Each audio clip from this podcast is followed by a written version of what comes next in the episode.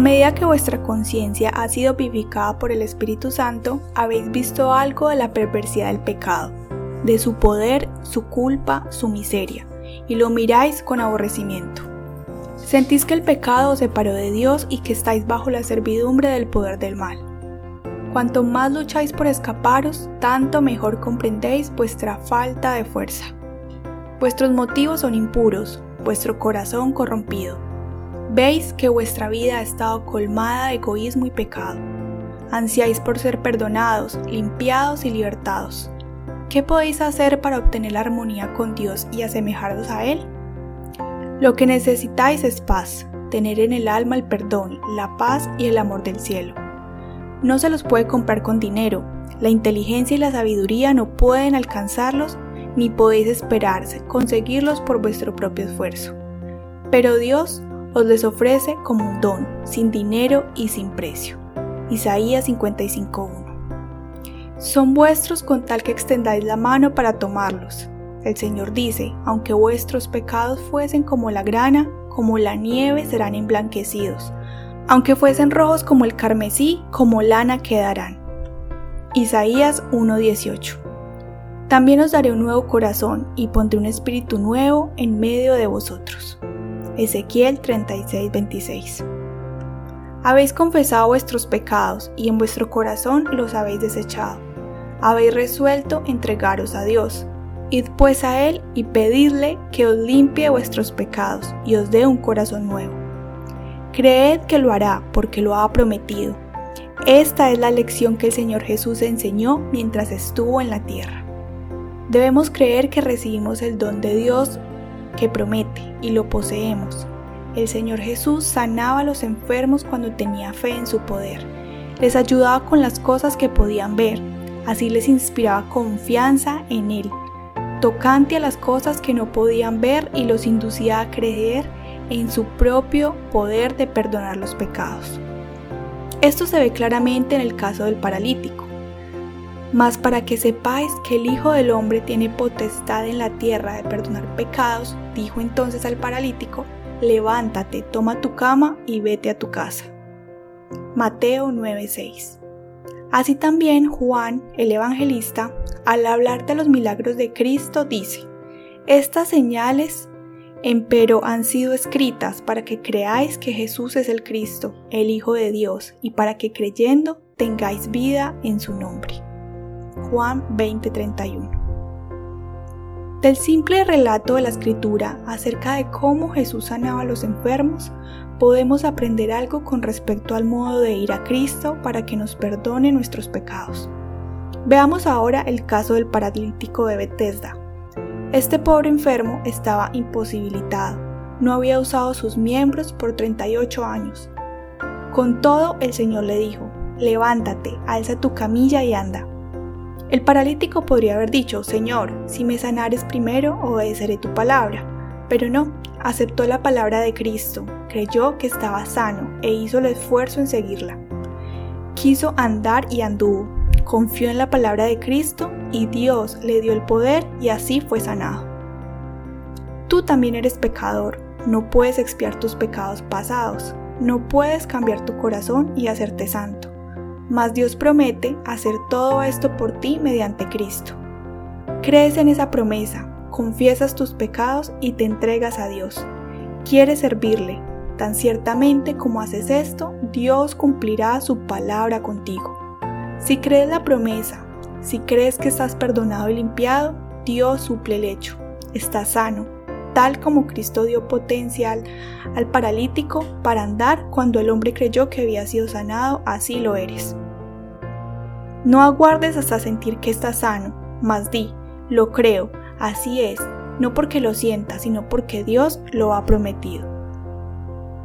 Dice el Señor Jesús, todo cuanto pidiereis en la oración, creed y lo recibisteis ya. Repito, todo cuanto pidiereis en la oración, creed que lo recibisteis ya y lo tendréis. Marcos 11:24 Una condición acompaña esta promesa, que pidamos conforme a la voluntad de Dios pero es la voluntad de Dios limpiarnos del pecado, hacernos hijos suyos y habilitarnos para vivir una vida santa. de modo que podamos pedir a Dios estas bendiciones, creer que las recibimos y agradecerla por haberlas recibido. En nuestro privilegio ir a Jesús para que nos limpie y subsistir delante de la ley sin confusión ni remordimiento. Así que ahora ninguna condenación hay para los que están en Cristo Jesús, los que no andan conforme a la carne, sino conforme al Espíritu. Romanos 8:1 De modo que ya no perteneces porque fuiste comprado por precio, sabiendo que fuisteis redimidos, no con cosas corruptibles. Repito, sabiendo que fuisteis redimidos, no con cosas corruptibles como plata y oro, sino con preciosa sangre, la de Cristo, como de un cordero sin defecto e inmaculado. Primera de Pedro 1, 19. Mediante este sencillo acto de creer en Dios, el Espíritu Santo engendró nueva vida en tu corazón. Eres como un niño nacido en la familia de Dios y Él te ama como a su Hijo. Ahora bien, ya que te has consagrado al Señor Jesús, no vuelvas atrás, no te separes de Él. Repite todos los días, soy de Cristo, le pertenezco.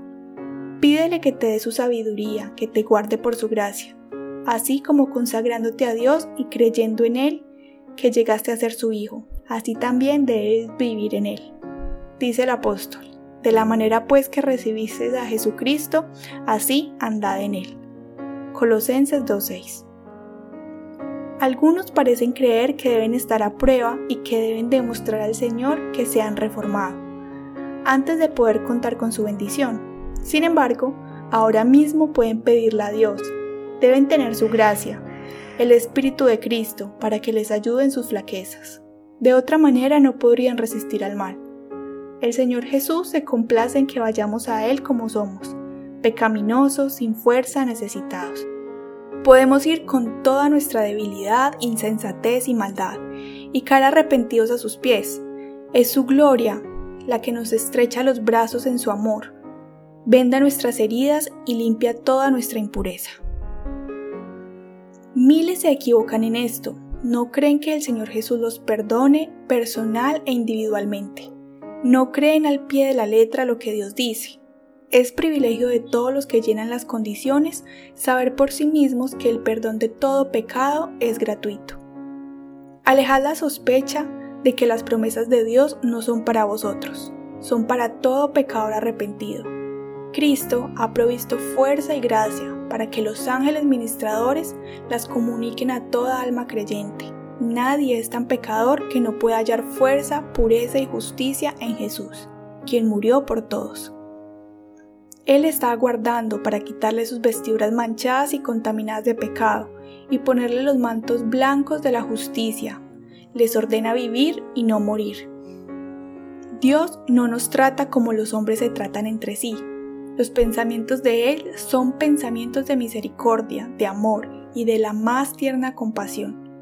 Él dice, deje el malo su camino y el hombre inicuo sus pensamientos, y vuelva hacia Jehová, el cual tendrá compasión de él y a nuestro Dios, porque es grande en perdonar. He borrado como nublado tus transgresiones y como una nube tus pecados. Isaías 55:7 no me complazco en la muerte del que muere, dice Jehová el Señor, volveos pues y vivid. Ezequiel 18:32 Satanás está pronto para quitarnos la bendita seguridad que Dios nos da. Desea privar al alma de toda vislumbre de esperanza y de todo rayo de luz, pero no debemos permitírselo. No prestemos oído al tentador, antes digámosle, Jesús murió para que yo viva, me ama y no quiere que perezca. Tengo un Padre Celestial muy compasivo y aunque he abusado de su amor, aunque he disipado las bendiciones que me ha dado, me levantaré, iré a mi Padre y le diré, Padre, he pecado contra el cielo y delante de ti, ya no soy digno de ser llamado hijo tuyo, haz que yo sea como uno de tus jornaleros. En la parábola vemos cómo será recibido el extraviado y estando todavía lejos le vio su padre, y conmoviéndosele las entrañas, corrió y lo estrechó en sus brazos. Lucas 15, 18 al 20. Mas ni aun esta parábola tan conmovedora alcanza a expresar la compasión de nuestro Padre Celestial. El Señor declara por su profeta, con amor eterno te he amado, por tanto te he extendido mi misericordia. Mientras el pecador está todavía lejos de la casa de su padre, desperdiciando su hacienda en un país extranjero, el corazón del Padre se compadece de él, y todo anhelo de volver a Dios que se despierte en su alma no es sino una tierna súplica al Espíritu, que insta, ruega y atrae al extraviado al seno amorosísimo de su Padre. Teniendo tan preciosas promesas bíblicas delante de vosotros, ¿podéis dar lugar a la duda? ¿Podéis creer que cuando el pobre pecador desea volver y abandonar sus pecados, el Señor le impide con severidad que venga arrepentido a sus pies? Desechad tales pensamientos. Nada puede perjudicar más a vuestra propia alma que tener tal concepto de vuestro Padre Celestial. Él aborrece el pecado, pero ama al pecador, pues se dio en la persona de Cristo para que todos los que quieran puedan ser salvos y gozar de eterna bienaventuranza en el reino de gloria. Alzad la vista a los que vaciláis y tembláis, porque el Señor Jesús vive para interceder por nosotros. Agradeced a Dios por el don de su Hijo amado y pedid que no haya muerto en vano por vosotros. Su Espíritu os invita hoy, id con todo vuestro corazón a Jesús y demandad sus bendiciones. Cuando leáis las promesas, recordad que son la expresión de un amor y una piedad inefables. El gran corazón de amor infinito se siente atraído hacia el pecador por una compasión ilimitada, en quien tenemos redención por medio de su sangre, la remisión de nuestros pecados. Efesios 1:7. Si creed tan solo que Dios es vuestro ayudador, en quien tenemos redención por medio de su sangre, la remisión de nuestros pecados. Efesios 1:7. Si creed tan solo que Dios es vuestro ayudador. Él quiere restaurar su imagen moral en el hombre. Acercaos a Él expresándole vuestra confesión y arrepentimiento, y Él se acercará a vosotros con misericordia y perdón.